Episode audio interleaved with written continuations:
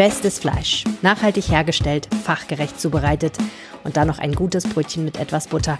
Mehr braucht Selim wohl nicht. In seinem Restaurant in Düsseldorf gibt es natürlich auch etwas weniger puristische Burger. In dieser Episode erklärt er, warum wir weniger, aber dafür besseres Fleisch essen sollten. Schön, dass ihr zuhört. Bonn Aufwacher. News aus Bonn und der Region, NRW und dem Rest der Welt. Mit Helene Pawlitzki herzlich willkommen. Wie immer zuerst der Blick nach Bonn. Mit dem Urteil des Landgerichts Köln ist am Dienstag ein Prozess zu Ende gegangen, der bundesweit Beachtung findet. Das Erzbistum Köln muss einem heute 62 Jahre alten Mann 300.000 Euro Schmerzensgeld zahlen. Er war in den 70er Jahren mehr als 300 Mal von einem Priester missbraucht worden. Was bedeutet das Urteil genau und wie geht es im Erzbistum Köln jetzt weiter? Antworten im Podcast von Politikredakteur Bernd Eiermann. Herzlich willkommen im Podcast. Herzlichen Dank. Auch Ihnen. Guten Tag. Schön, dass Sie da sind. Ähm, wir müssen über den Fall sprechen, der in dieser Woche vor dem Gericht verhandelt wurde und zu einem Abschluss gekommen ist. Was war das für ein Fall? Worum ging es da? Ja, es ging darum, dass ein äh, früherer Messdiener, der später als Pastoralreferent in der katholischen Kirche gearbeitet hat, in seiner Zeit als Jugendlicher ähm, bis zu, oder ganz genau war das nicht mehr herauszufinden, aber ungefähr 320 Mal äh, sexuell missbraucht, teilweise vergewaltigt wurde. Ähm, also ein, ein, ein, sehr schwerer Fall, ähm, der dort in, in, Köln vor dem Gericht verhandelt worden ist. Und das war aber ja kein Strafprozess, also es ging nicht darum, die Schuld eines Täters festzustellen und ihn dann zu bestrafen, sondern ein Zivilprozess. Ähm, worum ging es da genau? Ja, Sie haben recht, das war ein Zivilprozess. Ähm, es ist ähm, so gewesen, dass der äh, mutmaßliche Täter ähm, vor einigen Jahren schon gestorben ist und die Taten im Grunde genommen so lange zurücklagen, dass ähm, die auch äh, ähm, de jure sozusagen verjährt sind.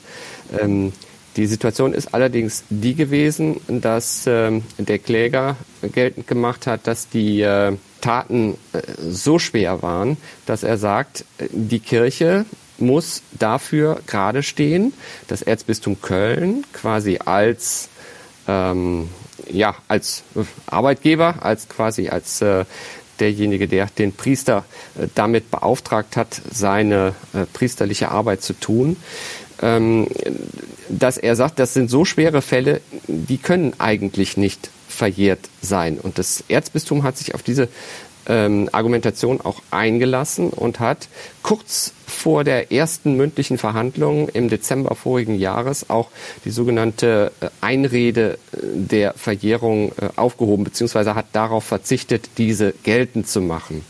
Und damit war klar, dass ähm, das Erzbistum ähm, anerkannt äh, hat, dass es ähm, sozusagen haftbar ist. Und ähm, daraufhin ist äh, auch erst möglich geworden, ähm, dass es äh, ja, dass vor dem dem dem äh, fünften äh, oder fünften Kammer des äh, Landgerichts Köln ähm, diese diese ähm, äh, Klage anerkannt wurde und dann auch behandelt wurde. Hm. Wie hat das Gericht geurteilt? Das Gericht hat so geurteilt, äh, dass sie äh, dem Kläger ähm, für seine entstandenen Schmerzen, seine entstandenen Schäden 300.000 Euro zuerkannt hat. Das Gericht hat allerdings gesagt, ähm, die 25.000 Euro, die der Kläger schon über das äh, von der Bischofskonferenz initiierte Projekt sogenannte Anerkennungsleistungen ähm, diese 25.000 Euro hat der Kläger in zwei Tranchen schon bekommen. Das ist äh, äh bis, ich glaube, bis zum Jahr 2021. Ähm, und diese 25.000 Euro werden sozusagen angerechnet, sodass es nicht äh, 300.000, sondern 275.000 mhm. Euro sind. Der Kläger hat, hatte ursprünglich ähm, 750.000 respektive 25.000 minus, also 725.000 gefordert und äh, es ist jetzt äh, bei 300.000 äh, quasi rausgekommen. Mhm. Das können wir vielleicht noch mal ganz kurz erklären. Also es gibt ein Verfahren, das die Kirche selber in, initiiert hat, was Betroffenen von sexueller Gewalt durch die Kirche oder durch Vertreter der Kirche eine Entschädigungsleistung zusprechen soll. Man kann aber schon an den Summen sehen, dass die im Vergleich zu dem, was man offensichtlich vor Gericht erstreiten kann, sehr viel geringer sind. Also er hat ja jetzt mehr als das Zehnfache zugesprochen bekommen. Ja. Ähm, das erklärt vielleicht auch ein bisschen, warum Sie in Ihrem Kommentar dieses Urteil als Zeitenwende bezeichnet haben, oder? Ja, das, das ist in der Tat so. Ähm, zu dem Begriff kommen wir vielleicht gleich noch. Ähm, bisher hat diese, die nennt sich unabhängige Kommission äh, für Anerkennungsleistungen, UKA, die hat ihren Sitz auch äh, in Bonn. Ähm, diese, diese unabhängige Kommission hat in der Regel in diesem kirchlichen Anerkennungssystem äh, Summen ähm, bis zu 25.000 Euro zugesprochen den Klägern. Es gibt das, ich habe mir das nochmal ähm, rausgesucht, ähm, in, in den ersten zwei Jahren dieses Systems, das ich glaube seit zwei oder drei Jahren läuft, äh, sind im, im, im Schnitt rund 22.000 Euro pro Antrag gezahlt worden. In acht Prozent der Fälle gab es mehr als 50.000 Euro und in ganz seltenen Fällen auch auch äh, über 100.000. Ähm, das ist vielleicht noch ganz, ganz interessant da zu erklären, aber der Großteil, darauf weist auch immer wieder der Betroffenenbeirat ähm, äh, hin. Ähm, also das, der Betroffenenbeirat, das ist die Organisation oder das sind die organisierten ähm, äh, Opfer von, von äh, Missbrauchstaten. Ähm, normalerweise ist es dann so, dass ähm, dort Beträge äh, von, von 25.000 Euro, ein kleiner Teil bei über 50.000 äh, angelegt wird. Mhm. So, jetzt ähm, ist es aber so, dass zum ersten Mal eigentlich, also es ist wirklich zum, zum ersten Mal ein, ein deutsches Gericht ähm, äh, eine so hohe Summe ähm, für ein, ein, ein Schmerzensgeldvergehen ähm, angesetzt mhm. hat. Ich meine, es war der, der erste Prozess in dieser Geschichte, ähm, und ähm, das ist, äh, das bedeutet also, dass dieses System, das bisher äh, diese, diese Summen verteilt hat, nicht mehr so weitergeführt äh, werden kann. Jeder Missbrauchsbetroffene kann jetzt äh, vor ein ordentliches Gericht ziehen und äh, dann auch äh, höhere ähm, Schmerzensgeldsummen ähm, erstreiten. Und ähm, es wird nicht jeder tun. Man muss da sozusagen auch ähm, äh, alles offenlegen, äh, was man vielleicht gar nicht mehr offenlegen möchte.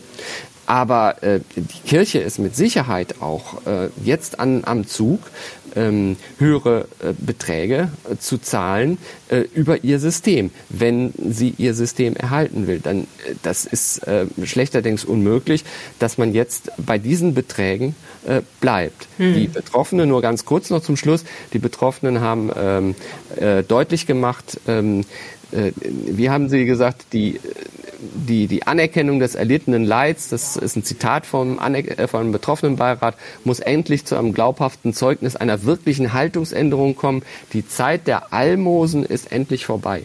Das ist so der, der Tenor äh, der Betroffenen und das ist ein großer Schritt hinsichtlich ja. einer sehr viel größeren Anerkennung dessen, was die da Schlimmes erlitten haben. Man hat ja, finde ich, als Laie jetzt nicht so eine Beziehung zu solchen Summen ne? und, und kann nur ganz schwer einschätzen, ob das viel oder wenig ist. Und man ist auch, finde ich, so ein bisschen aus der medialen Berichterstattung auch Beträge aus den USA ähm, gewohnt, wo sehr, sehr hohe Summen teilweise in solchen Prozessen ähm, zugesprochen werden. In Deutschland ist das ja nicht ganz so extrem, aber ähm, ich denke 300.000 Euro, auch wenn das Doppelte, mehr als das Doppelte gefordert wurden, ist jetzt keine geringe Summe zugesprochen durch ein deutsches Gericht und wie gesagt ja deutlich mehr als die Kirche bereit war zu zahlen in ihrem eigenen Verfahren. Also was Sie sagen ist eigentlich, erstens macht es für die Betroffenen überhaupt gar keinen Sinn mehr, sich an diesem kircheninternen Verfahren zu beteiligen oder sich damit zufrieden zu geben wenn sie wissen, dass sie sehr viel größere Summen letztendlich ähm, von Gerichten zugesprochen werden können. Und der andere Punkt ist, die Betroffenen haben das bisher eher als Almosen betrachtet, also als eine Abspeise mit einer geringen Summe, ohne wirklich weh zu tun. Also mhm. ne,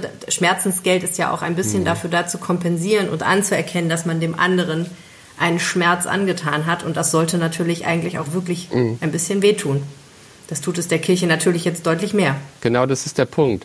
Ähm, ob das System jetzt wirklich, ähm, die Kirche will ja an dem System festhalten, hat in diesen Tagen der Missbrauchsbeauftragte äh, der, der äh, katholischen Kirche auch gesagt. Die Generalsekretärin der Bischofskonferenz hat das äh, ein paar Tage vorher auch, auch so gesagt. Also es ist so, dass, dass man daran festhalten will.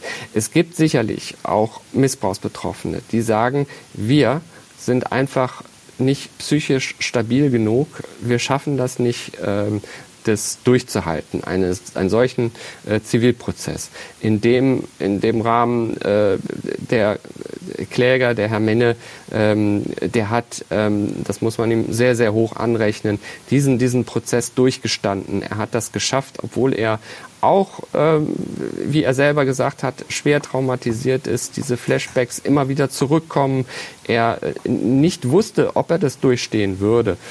Ähm, er hat es, hat es geschafft und äh, hat sozusagen dadurch auch die Spur gelegt für viele andere Betroffene. Ob aber alle äh, Betroffenen dieses schaffen werden, ähm, sich sozusagen dann nochmal ganz offen zu legen, ähm, ihre ganzen Fälle aufzuschreiben. Diese Klageschrift ähm, von Herrn Menne, die äh, mit, mit äh, seinem Anwaltsteam äh, aufgestellt worden ist, die war riesig lang. Das waren, waren äh, mehrere Dutzende Seiten, ähm, wo haarklein aufgeschrieben worden ist, ähm, wo er wann da auch, auch missbraucht worden ist und so weiter und so fort. Und das ist alles ähm, in den Jahren 1972 bis 1979 passiert. Das heißt, vor vor einer langen, langen Zeit. Und ähm, ähm, viele möchten darüber nicht mehr reden und möchten nicht, dass das wieder, wieder aufbricht. Für die Menschen ist es natürlich eine Möglichkeit, über diese unabhängige Kommission oder äh, da doch auch, ähm, wer da nicht vor ein, ein, Zivilgericht ziehen möchte, für den ist es eine Möglichkeit, ähm, vor diese unabhängige Kommission zu ziehen. Aber ähm, dann, und das zeigt dieses Urteil auch, kann es nicht mehr, aus meiner Sicht, kann es nicht mehr bei diesen Summen bleiben, die bisher gezahlt worden sind diejenigen, die sich dann quasi dort nicht öffnen, die werden ja dadurch bestraft, dass sie sich nicht öffnen und dass sie diesen Prozess nicht durchhalten. Da muss die Kirche aus meiner Sicht sehr viel mehr auch zahlen. Ja, ähm, das ist natürlich wirklich schwierig, denn so ein Gerichtsprozess ist ja technisch gesehen öffentlich. Das heißt, jeder könnte sich da in den Gerichtssaal setzen, wenn verhandelt wird. Und das bedeutet, dass es ja auch einfach ein großer Schritt ist, mit diesen Dingen nochmal an die Öffentlichkeit zu gehen und zu riskieren, dass die ganze Welt letztendlich davon erfährt. Also mhm. jeder Journalist könnte sich zum Beispiel auch reinsetzen und darüber schreiben, natürlich anonymisiert, aber das wäre technisch gesehen möglich. Ja, und die andere Frage ist natürlich, ob man als Betroffener bereit ist, sich auf das kircheninterne Verfahren einzulassen und damit ja gewissermaßen wiederum der Kirche ein Stück weit die Hoheit über das Verfahren zu überlassen, die das ja selber durchführt, auch wenn es eine unabhängige Kommission ist. Ich weiß jetzt nicht, ob, wie die Betroffenen dazustehen, ob die da, ob, ob es bei manchen auch einfach den Wunsch gibt, die Kirche dann doch noch mal zu zwingen, eigentlich selber auch öffentlicher mit diesen Dingen umzugehen. Auf jeden Fall hat, wie Sie gesagt haben, ähm, der Kläger durch, durch diesen Mut, dass er sich auf diesen Prozess eingelassen hat, ja ähm, eine Tür geöffnet dafür, dass es eben doch gerichtliche Lösungen geben kann. Verändert denn jetzt dieses Urteil aus Ihrer Sicht die Stimmung im Erzbistum Köln, die ja, muss man wirklich sagen, echt im Keller ist, seit eigentlich fast schon seit Jahren, weil der Umgang mit den Missbrauchsfällen und die Aufarbeitung als nicht ausreichend und nicht angemessen betrachtet wird von vielen Gläubigen. Kardinal Wölki hat ja ähm, direkt äh, am, am späten Nachmittag des Dienstags, als das Urteil kam, äh, gesagt, er begrüßt die Entscheidung des Landgerichts. Ich zitiere nochmal, ich bin froh und dankbar, dass das Gericht mit seiner Entscheidung zur Klarheit in diesem Fall beigetragen hat. Hm. Ähm, sexueller Missbrauch sei ein Verbrechen, dessen Folgen die Betroffenen oft ein ganzes Leben lang beeinträchtigen bzw. begleiten. Ich bin da ein bisschen zwiegespalten. Auf der einen Seite ist das äh, eine honorige Äußerung. Ähm, auf der anderen Seite ähm, musste er erst durch ein solches Gerichtsurteil äh, dazu gebracht werden, diese Äußerung zu bringen. Also es geht ja jetzt hier auch nicht nur um das Erzbistum Köln. Es geht äh, da quasi um die, die gesamte Missbrauchsaufarbeitung in, in Deutschland. Die Bischofskonferenz ähm, ist äh, dort, äh, da sind alle 27 äh, Diözesanbischöfe in, in, in Deutschland gefragt, ähm, die sich jetzt überlegen müssen, wie sie, wie sie mit dem Urteil umgehen. Denn auf jedes Bistum wird jetzt äh, ähm, eine möglicherweise möglicherweise, wir wissen es nicht, aber eine Klagewelle zulaufen können. Ähm, jedes Bistum wird sich überlegen müssen, äh, wie es ähm, diese, diese Summen stemmen muss, die jetzt ähm, auf, auf sie, äh, auf jedes einzelne Bistum zukommt. Äh, man, man weiß noch nicht, was, was da kommt. Die 300.000, äh, das wird das Erzbistum Köln äh, relativ einfach schultern, aber das ist ja nur ein Anfang, äh, wenn ich mir das vorstellen kann. So, und äh, dann wird man überlegen, wie man da gemeinsam rangeht. Sie haben aber noch mal explizit nach dem Erzbistum Köln gefragt und ähm, was die Stimmung angeht, ähm, ich denke mal, die, die Stimmung ist ohnehin im Keller und da wird sich jetzt nicht viel ändern. Georg Menne, der Kläger im aktuellen Fall, hat sich auch vorbehalten, in Berufung zu gehen und nochmal eine größere Summe zu erstreiten. Also das kann auch noch passieren. Das Urteil ist noch nicht rechtskräftig. Herzlichen Dank, Bernd Eiermann. Burger sind doch was Wunderbares, oder? Für mich allerdings eher was, was ich zu Hause esse als im Restaurant, denn für mich bedeutet Burger einfach sowas wie Freitagabend abschalten, vielleicht ein kühles Bier aufmachen, ein paar Patties braten und dann den Burger so richtig schön zusammenbauen mit viel Ketchup und Salat und mit beiden Händen gut festhalten und dann herzhaft reinbeißen. Also so richtig schön messy. Der Fleischsaft läuft, der Ketchup läuft und man muss auf jeden Fall den Teller drunter halten. Und dabei möchte ich eigentlich höchstens von meinem Mann gesehen werden. Da bin ich aber offenbar alleine, denn Burgerrestaurants boom. Es werden immer neue eröffnet und die Burgerkreationen werden immer opulenter. Mit Fleisch zwischen zwei Toastscheiben hat das nicht mehr so viel zu tun. Einer der ersten, der Gourmet-Burger in Düsseldorf angeboten hat, das war Selim Warul. Das sagt er zumindest. Und seinen Laden What's Beef an der Immermannstraße, den gibt's immer noch. Zeit, sich mal zu unterhalten. Bitte sehr. Herzlich willkommen im Podcast Selim Warul. Ja, hi. Äh, ich muss ja immer wieder dich im Podcast ankündigen und ich habe immer wieder Probleme damit, ähm, für dich das richtige Etikett zu finden. Journalisten lieben diese Etiketten und bei dir ist das wirklich schwierig. Also du bist auf jeden Fall Unternehmer. Du bezeichnest dich, glaube ich, selber nicht als Gastronom, sondern als Gastgeber, richtig? Mhm, ja. Aber wir sitzen in deinem Restaurant. Mhm. What's Beef auf der Immermannstraße in Düsseldorf. Ähm, ein Gourmet-Burgerladen, der ähm, allein schon durch seine Einrichtung hervorsticht, weil hier nämlich ähm, Teile deiner Kunstsammlung ausgestellt werden. Denn du bist außerdem noch Kunstsammler weil der Tag ja nur 24 Stunden hat und man muss sie alle füllen, ne? Hast du dir gedacht, sammle ich einfach mal 10.000 Stück tolle Urban Art. Ähm, dieser Laden wird jetzt zehn Jahre alt. Ihr feiert an diesem Wochenende. Erstmal herzlichen Glückwunsch. Ja, das ist ja in der Gastronomie nicht so einfach, so lange durchzuhalten. Und ihr habt es mit, ähm, finde ich, recht hohem Anspruch getan. Ja, also wie gesagt, wir waren äh, Gourmet-Burger der ersten Stunde. Wir waren die ersten in Düsseldorf. Und ähm, immer natürlich mit dem qualitativ hochwertigen Anspruch rangegangen an die Sache, sonst braucht man es nicht zu machen. Mhm. Und äh, dass ich dann im Laden meine Passion der Kunst mit eingebracht habe, das gehört halt zusammen. Ne? Also Street Art trifft Street Food ja. äh, auf hohem Niveau. Ähm, das ist natürlich einzigartig. Ne? Also wie gesagt, wir verkaufen auch keinen Burger, sondern wir verkaufen ja eigentlich den Kurztrip nach New York. Ne? Wenn man hier reinkommt, die Karte ist Englisch, was viele monieren ne, seit Jahren und äh, wir sträuben uns dagegen. Ne? Wir haben viele Sachen haben wir uns angepasst. Ne? Am mhm. Anfang war No Cards, Just Cash. Äh, mittlerweile denken wir darüber nach, äh, No Cash, Just Cards zu machen. Ne? Viele Sachen verändern sich über die Jahre. Was aber geblieben ist, ist halt, dass äh, die Leidenschaft für das Produkt, die Produktqualität, ne? also Produkt auch Qualität äh, in den Zutaten und in der Zubereitung, die frische, ne? seit zehn Jahren frisch gebackene Brötchen, seit zehn mhm. Jahren frisch gerolltes Fleisch. Das ist auch Fleisch halt, was von nachhaltiger Zucht kommt. Wir kennen unsere Viehzüchter, unseren Schlachter persönlich. Das sind Sachen, äh, manche kleiden sich damit jetzt neu und sagen, wir haben es erfunden, aber das ist schon zehn Jahre alt, das Thema. Und ist auch schon zehn Jahre alt, das Thema, dass ich sage, äh, esst weniger Fleisch. Mhm. Mittlerweile hat das ja sogar der Gründer von, von der Bloggruppe gesagt, ne, hat gesagt, esst weniger Fleisch. Das habe ich schon vor zehn Jahren gesagt. Du meinst Blockhaus, ne? Die, genau. Ja. ja. die haben ja auch jetzt, glaube ich, 50-jähriges Jubiläum, ne? Mhm. Auch zu dem, ne? Herzlichen Glückwunsch. Ich bin ja großer, nostalgischer Blockhaus-Fan, weil ja. es war das erste Restaurant, in das ich alleine gegangen bin. Im ja. Alter von ungefähr acht oder neun Jahren bin ich mit meiner Freundin in Hamburg zusammen, mhm. haben unsere kleinen Handtäschchen gepackt gepackt und sind dann zwei Straßen weiter zum Blockhaus gegangen, haben uns mega erwachsen gefühlt und haben ganz alleine, keine Eltern dabei, haben bezahlt. Ich weiß nicht, was die gedacht haben in diesem Restaurant, dass wir da abends, weiß nicht, war wahrscheinlich sieben oder so, ja. dass da zwei Mädels alleine kommen. Aber wir haben uns unglaublich und seitdem gehe ich ehrlich gesagt auch gern zum Blockhaus. Das ja, ist, ist auch, wie gesagt, Respekt ne, für die für die Lebensleistung ja. ne, des äh, des Eugen Block äh, und äh, ähm, die machen es halt anders. Das ist ja. Oldschool, ne, ist klassisches Business. Aber auch total amerikanisch inspiriert, ne? In seiner Art, finde ich. Ja, also der also Name macht ja schon so ein Blockhaus. Ne? Ja, also, ja, klar. Äh, Aber man, man, man ich, also viele Leute, die ich kenne, wissen das nicht, dass das eine deutsche Kette ist, sondern denken, es ist eine amerikanische Kette. Ah, krass, das, ja. da, auf die Idee bin ich noch gar nicht gekommen. Aber das führt mich zu der Frage, ja. die ich dir vorhin schon stellen wollte. Warum ähm, war es dir wichtig, ein amerikanisches Burgerkonzept auf die Immermannstraße in Düsseldorf zu holen? Also bevor das Ganze mit dem Burgerwaren losging, ne, in ganz Deutschland, ganz Europa ja mittlerweile, ähm, ich, ich war selber halt in Sachen Kunst unterwegs, weltweit, vornehmlich in, in New York. Und für mich war immer dieses leidige Thema, was isst man, wenn man in New York ist, natürlich Streetfood, äh, vornehmlich Burger. Und ich kam zurück nach Deutschland und es war wirklich nichts. Ne? Speziell in Düsseldorf gab es nichts. Schöner McDonalds Hamburger.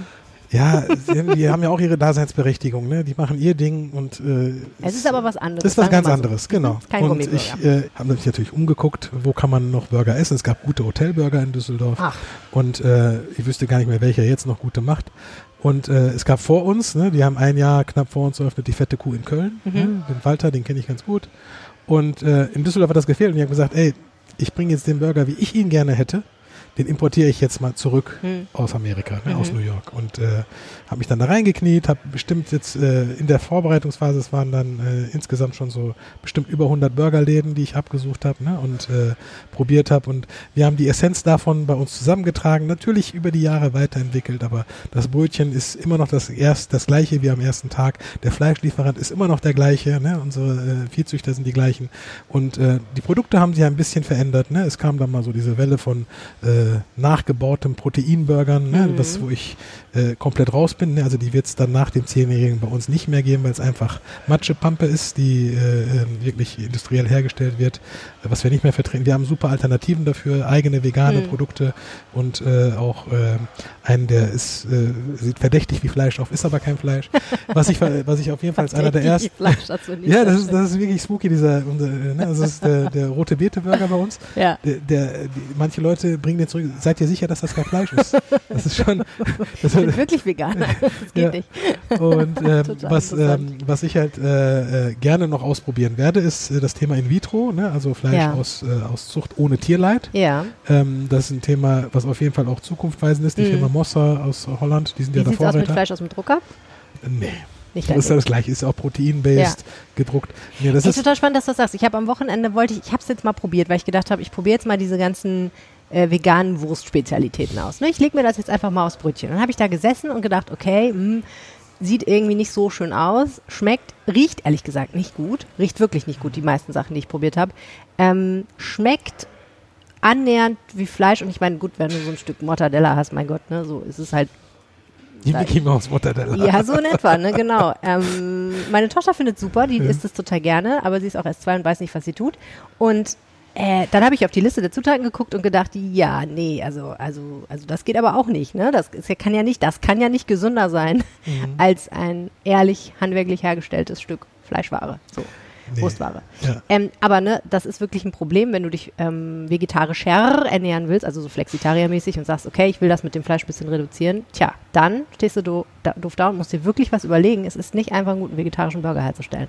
Nee, aber es gibt sehr viele Anleitungen, äh, ich sag mal, verschiedene Rezepte, die man sich runterladen ja. kann. Aber man muss echt Blogs. rumprobieren, finde ich. Man muss rumprobieren, aber mhm. man muss sich da halt reinknien. Ne? Ja. Die, man darf nicht darauf warten, dass einer kommt und einem dann äh, irgendwie den, den, diesen Mickey Mouse Mortadella Ersatz ohne Fleisch anbietet. Ne? Das ist wirklich pervers. Wir müssen eigentlich die Sachen loslassen. Ne? Ja. Wir, wir, müssen auch unserer Stimmt. folgenden Generation, gerade unseren Kids und den Jugendlichen beibringen, ihr müsst jetzt nicht Brauchst weiter nicht. Den, den Döner aus äh, Fake-Fleisch essen, sondern äh, isst was anderes. Ja. Es gibt genug Alternativen. Falafel. Falafel, genau. Es gibt so gute Falafel äh, und äh, es gibt äh, so Wie viele Alternativen. Seitan? Seitan finde ich jetzt als Produkt äh, ist ja jetzt nicht industriell am Ende hergestellt, sondern ne, es kann man mit leben. Das ist mhm. ja eines der ersten äh, veganen Produkte, die es gibt. Auch gibt sehr gut verarbeitet auch, äh, auch nachhaltig verarbeitet. Äh, könnte man noch mit leben.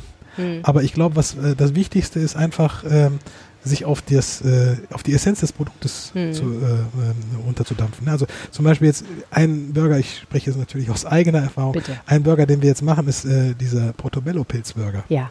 Ne, das ist der optimale Fleischersatz. Portobello ist ja praktisch ein großer Champignon. Ne? So ein riesen Champignon. Der ja. hat auch dieses Kaliber von einem, von einem, von einem, von einem Burger Patty. Ja, ja. Und wir füllen den mit Cheddar, ne, nehmen zwei Stück und schließen den dann. Man hat wirklich diese Fleischigkeit, innen drin das Käsige.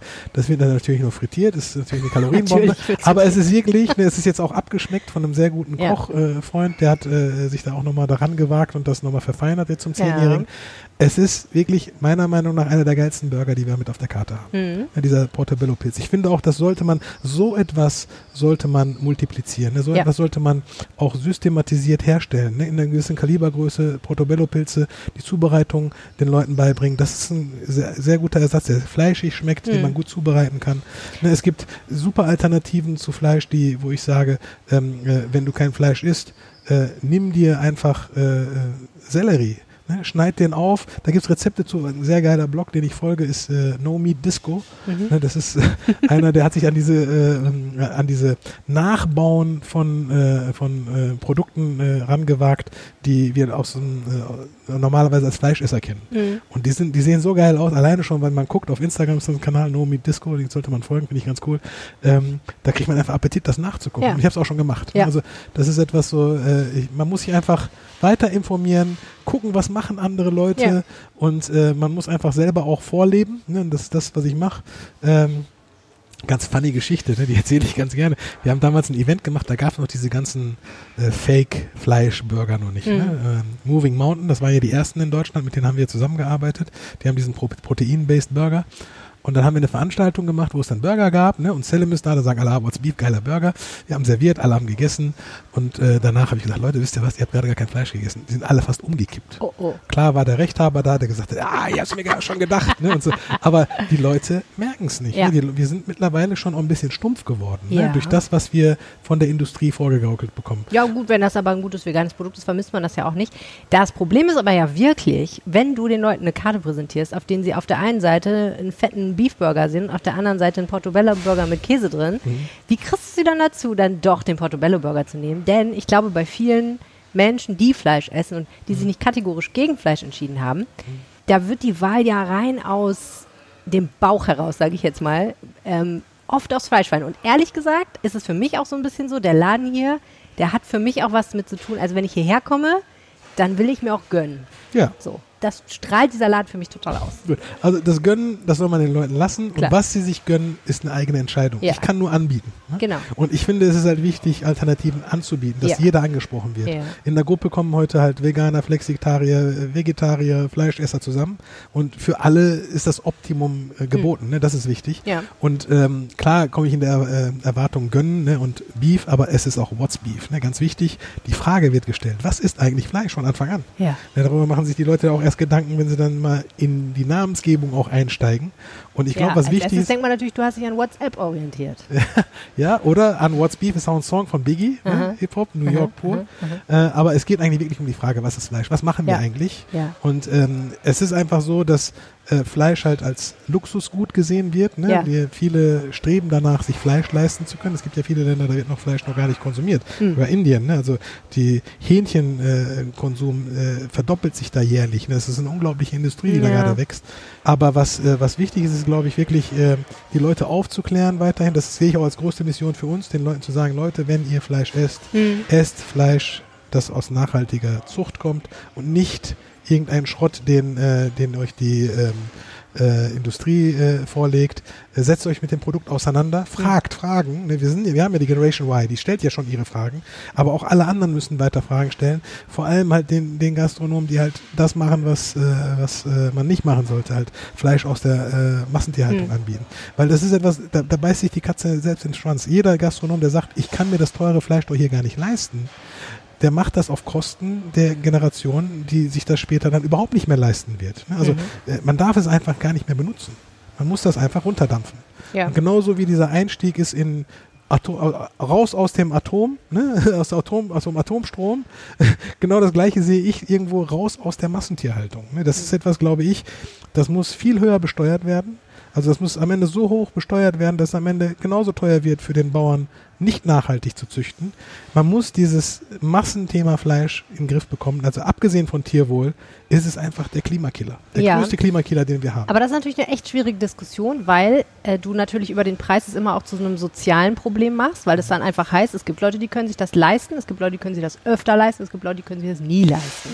Und ähm, du hast vorhin zu mir im Vorgespräch gesagt, das Problem ist ja, die Leute achten weniger und weniger auf die Qualität und mehr und mehr auf den Preis. Das hat mich ehrlich gesagt total überrascht, weil in meiner Bubble zumindest, ähm, klar achten die auch auf den Preis, aber ich hatte eher den Eindruck, dass das dass zumindest ich sag mal, das schlechte Gewissen wird größer, ne? Ähm, wenn man dann doch billiges Fleisch kauft. Ähm, m- Zugegebenermaßen schlägt sich das dann nicht immer sofort in der Änderung des Konsums nieder, aber es ist schon so, das Bewusstsein dafür, dass gutes Fleisch, gute Qualität und ehrlich gesagt auch ähm, die Abwesenheit von Tierleid ihren Preis hat, Ja. dass sich das schon durchgesetzt hat. Das wissen alle. Es ist jetzt nicht so, dass man es nicht mehr weiß. Es gibt nicht mehr die Ausrede, ah, äh, ich habe ja nicht gewusst, wie es ist, sondern das hat mittlerweile, glaube ich, jeder kapiert.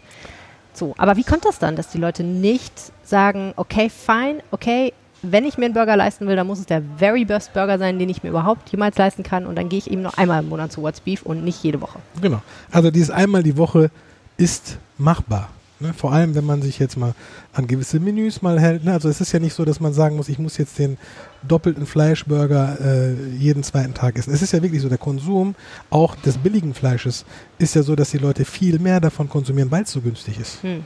Und äh, ich glaube, es ist einfach wichtig, den Leuten zu sagen, wenn du qualitativ hochwertiger Fleisch isst, ist es erstmal nicht unbedingt schlechter für dein äh, Portemonnaie, wenn du halt geringer, weniger isst, kleinere Portionen isst. Und das müssen die Leute auch erstmal natürlich verdauen, verarbeiten und auch überhaupt erstmal ausprobieren, auch der Geschmack. Bitte vergleich den Geschmack. Es schmeckt anders. Es Mhm. hat eine ganz andere Konsistenz. Die Leute wissen gar nicht mehr, wie gutes Fleisch schmeckt, wie Mhm. auch gutes Hack schmeckt.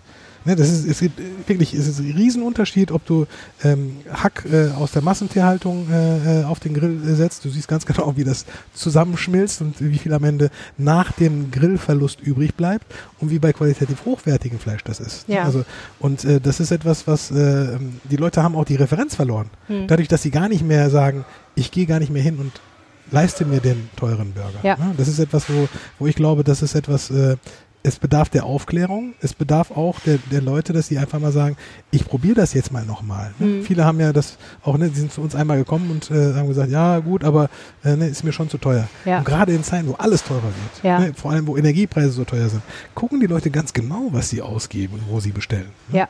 Aber äh, bei, bei den meisten ist es halt so, es ist teuer, Ja. und trotzdem ist es Fleisch aus der Massentierhaltung. Deswegen fragt nach, Ja. fragt nach, geht dem nach. Ja. Ganz speziell, wenn ihr irgendwo tierische Produkte konsumiert, wo kommen die her? Ja. Die Frage muss man einfach dem Betreiber, ne, dem Inhaber stellen Ja. und dafür müsste er auch gerade stehen. Und äh, wenn das, wenn er sagt, äh, weiß ich nicht oder irgendwas äh, sagt hier, wir werden beliefert von dem und dem, Hm. geht dem nach. Ne? Also es geht nur darüber über Aufklärung äh, und äh, über die Informationen, die man sich äh, rausziehen kann aus den, auch meistens ist ja auf der Webseite angegeben, sagen die Leute, Ja. wo sie es äh, herbeziehen. Aber äh, man sollte sich da auch nicht äh, hinters Licht führen lassen. Ja. Ne? Weil viele nehmen viel für etwas, was auch nicht äh, hochwertig von der Qualität her ist. Ja. Deswegen Augen auf beim Burger Ein kaufen. Burger kaufen. Oh mein Gott. Okay. Was macht denn einen guten Burger aus? Einen guten Burger macht aus, dass das Fleisch frisch gewolft ist, natürlich nachhaltiges Fleisch von einem Züchter, den man kennt, von einem Metzger, den man kennt, beziehungsweise äh, frisch an dem Tag auch gewolft, ne? in Faserrichtung gewolft, ganz wichtig. Und natürlich auch die richtigen Stücke, Hals, Nacken, Brust, ne? das ist immer sehr äh, passend für den, für den Burger. Und natürlich das dazu passende gute Brioche-Pain, das am besten auch selbst gebacken ist. Und äh, ja, und dann natürlich die Zubereitung, die ist jedem selbst überlassen. Ich finde, einen guten Burger, da braucht man nur ein richtig gutes, frisches Brötchen, bisschen Butter beim Toasten des Brötchens und dann einfach nur das Fleisch, ein bisschen Salz und Pfeffer. Keine Soße, kein Salat, kein Schnickschnack.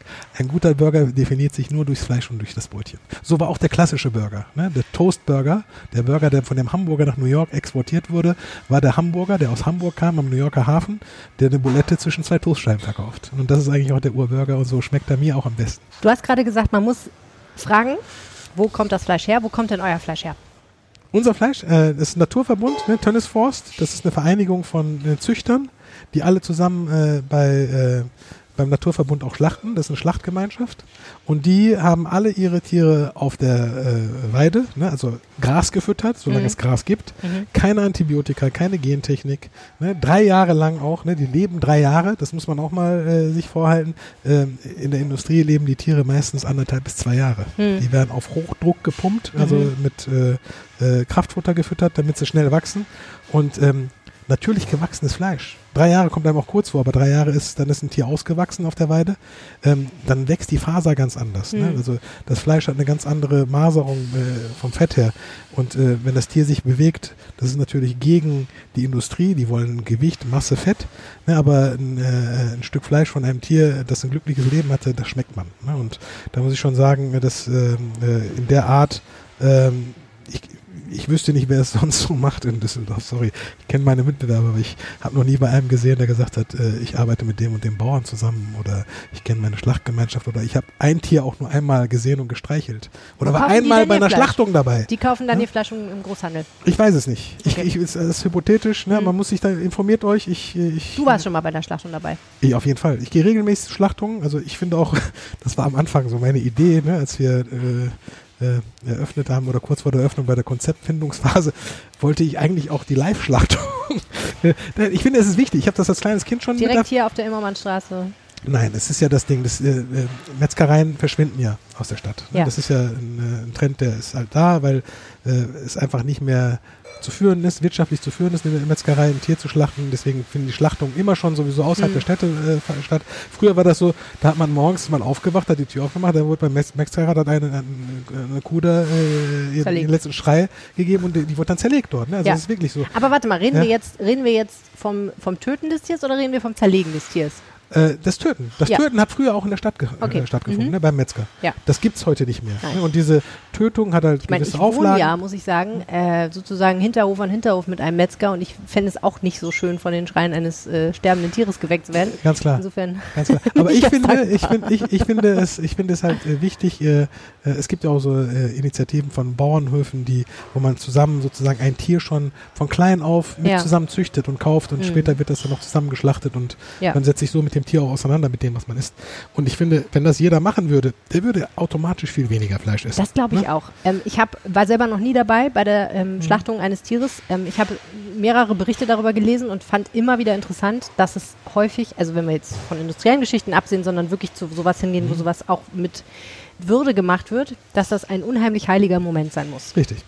Ne, heilig, da haben wir es. Da bin ich nämlich über das Heilige bin ich auch rangekommen. Ich habe, da war ich sechs Jahre alt, habe ich meine erste Schlachtung mitbekommen in der Türkei. Mhm. Das war zu Ramadan, zum Opferfest. Äh, da waren zwei Wochen lang im Sommerhaus hinten im Garten zwei Schäfchen, die da rumgesprungen sind. Ich habe mich mit denen beschäftigt, habe die gefüttert, habe die gestreichelt, habe mit denen gespielt. Und eines Morgens äh, hat dann der Vater gesagt, also, komm mal her, jetzt, äh, jetzt ist soweit, ne, heute wird geschlachtet. Und dann äh, wurde dem Schäfchen halt die Beine gebunden, ne, Kopf hoch, Loch äh, gebuddelt, äh, Halsschlagader aufgeschnitten und ausbluten lassen. Und ehrlich gesagt, das war für mich so, das Tier hat sich null gewehrt. Hm. Es hat einmal nur Bäh gesagt und dann war es vorbei und das Blut ist ausgetreten. Ich habe da natürlich nichts essen können als Kind. Ne?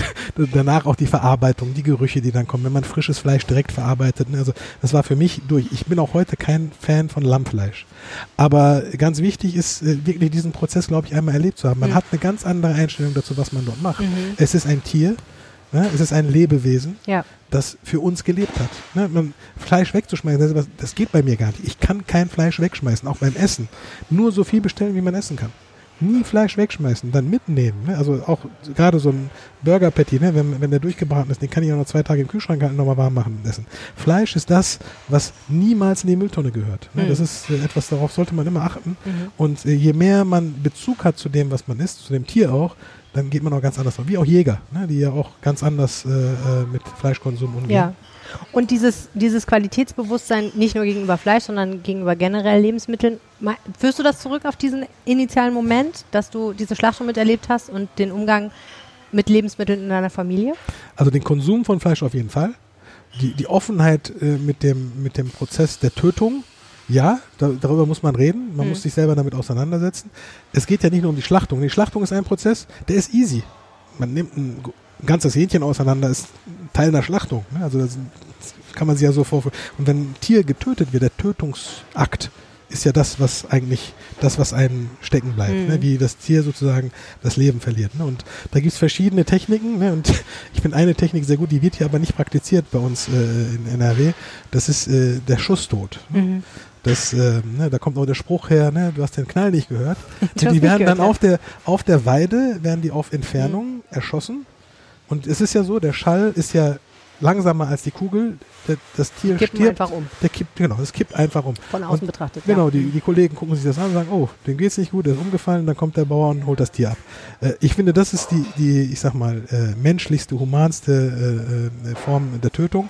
Äh, und äh, wenn man es in der Schlachterei sieht, hat es einen ganz anderen Effekt, wie man mit dem Tier vorher umgeht. Ne? Und ich habe alles schon gesehen, ich habe auch schon Massentierhaltungsschlachtungen gesehen, wo in der Serie alle 30, 40 Sekunden da ein Tier erlegt wird oder bei einer Hähnchenschlachtung zum Beispiel, wo das wirklich im Sekundentakt geht. Und ähm, wenn man sich diese Industrie auch einmal vor Augen geführt hat, dann weiß man, wie es nicht gemacht werden sollte. Ne? Und äh, ich habe selber auch schon getötet, ich habe auch selber schon mal den Bolzen geführt, ich habe selber auch schon mal geschlachtet. Und äh, ich glaube, was, was wichtig ist, jeder sollte das nicht selber machen, weil es gibt Leute, die sind sensibel, ne, das können mit dem Thema nicht umgehen. Aber ich glaube, was wichtig ist, man muss es offener kommunizieren. Deswegen dieses Thema, kommen wir wieder zurück, ne, im Laden sozusagen für die Leute, die äh, sich das auch mhm. geben können, dass man das offen zeigt, ne? ja. auch wie geschlachtet wird, äh, damit die Leute wissen, du, du isst jetzt Fleisch. Mhm. Ne? Genieß es, respektiere das Stück Fleisch, was du isst heute ja. auch. Ne? Ganz wichtig, also Respekt dem, dem Leben gegenüber, das äh, dort gelassen wurde. Und äh, dann konsumiert man auch ganz mhm. anders ne? und äh, stellt sich die Fragen und fragt auch nicht mehr nach dem Preis. Ja. Und man muss ja auch sagen, der Konsum, den wir betreiben, das klingt ja jetzt vielleicht für manchen ein bisschen nach, wie soll ich sagen, nach Luxus oder nach Extra oder auch mhm. noch muss ich jetzt an die Nachhaltigkeit denken. Mhm. Und für manche Gastronomen ist es vielleicht auch so, dass sie sagen, ähm, diesen ganzen Zinnober, ich will hier doch nur Burger verkaufen, so. Aber ähm, wir haben vorhin ja schon drüber gesprochen, dass ähm, die Gastronomie, wie die ganze Wirtschaft, sich in einer extrem schwierigen Phase befindet gerade. Die Leute haben nicht mehr so viel im Portemonnaie, können nicht so viel ausgeben. Gleichzeitig steigen die Kosten für alles, ne? für Energie, ähm, für, Rohstoffe. Und äh, da noch auf seine Margen zu kommen, ist extrem schwierig. Viele Gastronomien geben auf. Ähm, und so wie ich dich verstehe, sagst du, wir müssen eigentlich diesen Konsum ändern und wir müssen das Bewusstsein für diesen Konsum ändern, weil nur dann kriegen wir die Leute auch dazu, den Preis zu bezahlen, den wir haben müssen, damit wir damit überleben können. Mhm. Also Deutschland hatte ja schon generell ein Luxusproblem, weil einfach Lebensmittel im weltweiten Schnitt einfach super günstig waren in Deutschland. Mhm. Deswegen dieser Anstieg, der war dringend nötig. Ob der rückläufig sein wird, das bezweifle ich. Also die Preise werden nicht zurückgehen. Ne? Und äh, in der Gastronomie ist es tatsächlich so, also diese, diese Wertschöpfung des Essens und äh, des, äh, ich sag mal, das Qualitätsbewusstsein, dass das so abnimmt, das hat natürlich mit den Systemen zu tun. Die Systeme verdrängen die Einzelgastronomen. Die Einzelgastronomen, das Thema der Familienausbeutung in der Gastronomie, was ja eigentlich gang und gäbe ist. Ne? Die Kinder arbeiten mit, die ganze Familie hilft und irgendwie kriegt man es hin. Ne? Das, das Modell ist weg, weil die jungen Leute, die wollen nicht mehr in die Gastronomie, die, die nächste Generation fehlt. Ne? Und ich bin noch so aus dieser Generation von, ich bin halt, also das die erste Gastronomie, die ich gemacht habe damals, war von meinem Vater äh, in der Gastronomie zu arbeiten, in der Pizzeria zu arbeiten, ne? in Dienstlagen damals, ne? vor 40 Jahren jetzt. Und ähm, äh, deswegen habe ich mich schon sehr früh auch ne, mit dem Gastgeben und so beschäftigt. Das hat mir immer Spaß gemacht. Ne? Also entweder hat man Spaß am Gastgeben oder mhm. man sollte Gastronomie sein lassen. Ne? Also Gastronomie ist ja die äh, ne, die, die, ich sag mal, Industrialisierung, der Begriff ist ja schon eingebaut. Ne? Also man ist Gastronom oder man ist Gastgeber und das ist der Ursprung. Und wenn man das nicht ist, sollte man es gar nicht erst machen. Und in, genau in diese Konfliktzone kommen wir jetzt rein, wenn die Leute nicht mehr da sind, die die Arbeit machen. Ja. Und es ist harte Arbeit. Es ist verdammt nochmal harte Arbeit, an so einem Grill zu stehen, an so einer Fritteuse zu stehen. Und wenn die nicht honoriert wird, dann stehen die Leute da nicht mehr. Fertig. Mhm. mhm. Und es gibt keinen Ersatz. Ne? Und man kann eine Zeit lang aushilfen mit Leuten, die vielleicht der Sprache nicht mächtig sind, die vielleicht nichts anderes finden. Ja. Aber auch die sind nicht dumm ne? oder bleiben dumm. Ne? Wir haben nie jemanden ausgelöst. Wir haben immer gute, äh, gute Gehälter gezahlt, deswegen hatten wir niemals ein großes äh, äh, Problem. Abwerber, ne? das ist ja so, das dieses Kannibalisieren untereinander, dass Leute reinkommen, Leute versuchen abzuwerben. Mhm. Das ist ja so ein, so ein Überlebensstraucheln. Ne? Bevor ich zumache, gehe ich noch dahin und hole mir noch Leute ab. Das ist so etwas so, die, die prallen hier natürlich ab, die Leute, weil die einfach zufrieden sind. Aber ich glaube, langfristig geht es eigentlich nur, indem man den Leuten einfach dieses Bewusstsein für den Service, mhm. für die Qualität, für die mhm. Frische, die dort produziert wird am Ende, mhm. einfach zu honorieren. Und sonst kommt das Essen irgendwann aus dem Drucker, mhm. vom Roboter. Ne? Es mhm. gibt ja immer mehr ne, Küchenroboter. Ne? Es gibt ja sogar schon die Burgerstraße, die vollautomatische. Ne? Also äh, klar, ne, gegen so einen Trend kann man am Ende nicht ankämpfen, aber ich glaube, ähm, dieses mit äh, Leidenschaft äh, produzierte Produkt, wenn das auf dem Tisch ist, das wird niemals eine Maschine so machen können wie äh, der äh, Mensch persönlich. Und äh, am Ende ist es auch etwas so, ne, also ich, ich sage immer, das Essen ist immer so, vor dem Essen kommt natürlich das Getränk, ne? man fängt an als Gastronom mit äh, dem äh, ähm, Servieren eines Kaffees. Ne? Das Kaffee ist ja das Erste, was Gastronomen machen. Komplexität, easy. Ne? Eine gute Kaffeemaschine, da muss man einen Barista-Kurs machen. Ne? Produkte, Zutaten wenig, ne? Konzession einfach. Der nächste Step ist halt äh, das Essen servieren. Ne? Und Essen servieren ist etwas wie zu Hause, wie auch als jemand, der damit sein Geld verdient, ist halt das komplexeste Business, was man machen kann. Mhm. Also man darf sich nicht täuschen. Es gibt so viele Banker, die in der Bankenkrise gesagt haben, ich mache jetzt Gastro. Viele Leute sagen so, ey, ich, mein Traum ist es, Gastro zu machen. Ich sage allen, Leute, passt bloß auf, was ihr da macht. Also die, ja, genau, die ganze Komplexität dahinter. Also alle Ämter, ja. ne, alle ja. die ganzen Kontrollen, die dazukommen, ne, die ganzen äh, Gewerkschaften, die dahinter sind, das ganze Thema mit Sozialversicherung. Ja. Also man darf das nicht unterschätzen. Ne? Man darf einfach nicht einfach so blauäugig in die Gastronomie sagen, ich werde jetzt Gastronom. Nein, das wirst du nicht. Entweder du bist es. Du bist Aber warum geboren. zum Teufel hast du es dann gemacht vor zehn Jahren? Ich habe immer zu Hause bei mir Leute eingeladen. Ja. Ich war immer ein Gastgeber. Ja. Meine besten Freunde waren immer Köche. ne? Und ich glaube, was wichtig ist, ist einfach, entweder man hat das anerzogen bekommen aus der Familie heraus, man war gastfreundlich, ja. Gastfreundschaft anerzogen oder man, äh, man hat es nicht gemacht, ne? man hat, war noch nicht mehr in der Lage, für sich selbst zu kochen. und äh, äh, mittlerweile zähle ich auch viele Gastronomen zu meinen Freunden, ne? die alle sich auch äh, mit dieser schwierigen Materie auseinandersetzen. Alle in ihrem Bereich, ne? einer ja. ein Rockstar, der andere macht sein kleines Ding, äh, aber man merkt immer wieder, das ist eine gleiche Genetik, die da mhm. schwingt. Und es gibt äh, ein paar Leute, die das auch verstehen. Es gibt ja auch so Gastro-Kongresse und, und äh, Messen, ähm, äh, die ich immer regelmäßig auch besuche, aber immer weniger eigentlich, äh, weil immer wieder das Gleiche natürlich wiederholt wird. Ne? Die Komplexität nimmt zu, die, die Konzepte, die kommen, die werden immer schnelllebiger. Ne? Also man hat mittlerweile so eine Durchreichquote von zwei Jahren, das ist das nächste Ding dran. Also ich finde das echt erschreckend. Ne? Jetzt gerade zum Beispiel dieser Salattrend. Ganz schnell, bum, bum, machen Salatläden auf und die Hälfte gibt schon wieder Wärst nicht mehr nach zwei Jahren. Poke-Trend? Ja, also da waren wir auch. Alle Poke gemacht ganz ehrlich, da waren wir die Ersten. Ne? Ja. Ich habe ja auch einen Pokeladen gemacht. Ah, was? Und ich habe das natürlich auf sehr hohem Niveau gemacht. Und wir waren die allerersten, aber meistens ist es halt so dann auch, wenn man mit einem Konzept als Erster kommt und die Leute ja. verstehen es noch nicht, der Erste, der durch die Tür kommt, wird erschossen. Das ist, das ist halt auch immer so ein Thema, das kommt und geht. Ne? Und ich hatte ja auch damals Pizza, ne? napolitanische Pizza ja. war mir der erste Laden. Seit fünf Jahren bin ich da raus. Die Leute verbinden den Laden in Düsseldorf zum Beispiel auch immer noch. Hat nichts mit, damit zu tun. Das war ja. vorher mein Café, aber ich bin raus. Und äh, ganz wichtig ist, äh, ähm, äh, das, das Thema Kaffee kommt für mich immer wieder. Ja. Ne? Die Leute sagen immer, was machst du denn als nächstes? Du bist doch umtriebig und so. Ne? Und äh, äh, was ich machen möchte, und das ist so die, der Ursprung der Gastronomie, das Ende, das große Rad der Gastronomie, ja. ist ja am Ende Kaffee trinken kommen, essen kommen, übernachten. Ah. Ne, und das ist auch etwas, was immer mehr industrialisiert wurde. Ne? Die, die Hoteliers sind ja nicht mehr, stehen ja nicht mehr selber in ihrem Hotel. Ne? Das mhm. ist nicht Boutique-Hotel, aber die meisten versuchen ja immer so einen Trend aufzufangen, dem Konzept irgendwie durch eine Kultur oder so äh, Leben einzuhauchen. Ne? Das ist ja immer, die rennen ja dahinterher. Und äh, das, was ich mache, wie ich mein Leben lebe, wie ich mein, mein, meine Sammlung lebe, wie ich ja, das ganze kulturelle, das Erwachsenwerden auch mit der Ausstellung damals im NRW-Forum gemacht habe. Eigentlich soll diese Ausstellung Wonderwalls wiederkommen als ein Hotel. Verstehe. Also das Selim Warul Hotel slash Museum für urbane Kunst. Genau. Sehr schön. Und was können die Gastronomen? Genau. Hoffentlich in Düsseldorf. Äh, ich versuche es gerade. Wenn es nicht klappt, müssen wir leider nach Köln. Aber was, was, was wichtig ist. Äh, aber kein Druck. Nee, nee, nee. Aber was wichtig ist, glaube ich, auch bei, bei, dem Thema Gastronomie und Hotellerie. Ne? Mhm. Also, die, äh, was die meisten Hoteliers nicht schaffen mhm. und nicht machen wollen, ist die Gastronomie. Die hm. sourcen das out. Ne, ja. So eine 25-Kette, äh, die hat Neni drin. Hm. Ne, dann äh, hier der äh, Otto Lindner hat in seinem Mir All jetzt oben den Takumi drin. Mhm. Ne, also, und das, was ich mache, das gehört eigentlich mit zu einem Hotel. Ne? Mhm. Was ist du auf dem Hotelzimmer? Club Sandwich und Burger. Ne, deswegen, ne, also What's Beef äh, ist, glaube ich, auch auf so einer Evolutionsstufe, wo es dann in den nächsten Step reingeht. Verstehe. Ich bin sehr, sehr gespannt. Es ist ja nicht so, dass in Düsseldorf es bleibt spannend. sehr viele Hotels ja. hätten, aber gut, okay, es wird offensichtlich noch so ein Konzept. Ja. Zum Schluss äh, die Frage an dich. Wen nominierst du? Mit wem sollte ich demnächst unbedingt ein solches Interview führen, wie du gerade absolviert hast? Du, nimm den Walid. Der ist zwar schon überall vertreten, aber Walid hat immer wieder Neues zu erzählen. Walid Shake, den genau. Gastronom aus Der passiert, dabei, um ihn herum passiert so viel. Ich finde ihn so energetisch, so positiv. Das ist, wir, wir, sollen, wir können echt froh sein, dass wir so jemanden hier in Düsseldorf haben, der das so zum Leben erweckt hat. Ne? Also die Nachtszene ne?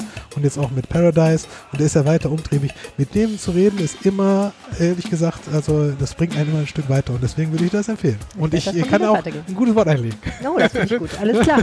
Selim Barel, herzlichen Dank fürs Gespräch. Ja, sehr, sehr gerne, Helene.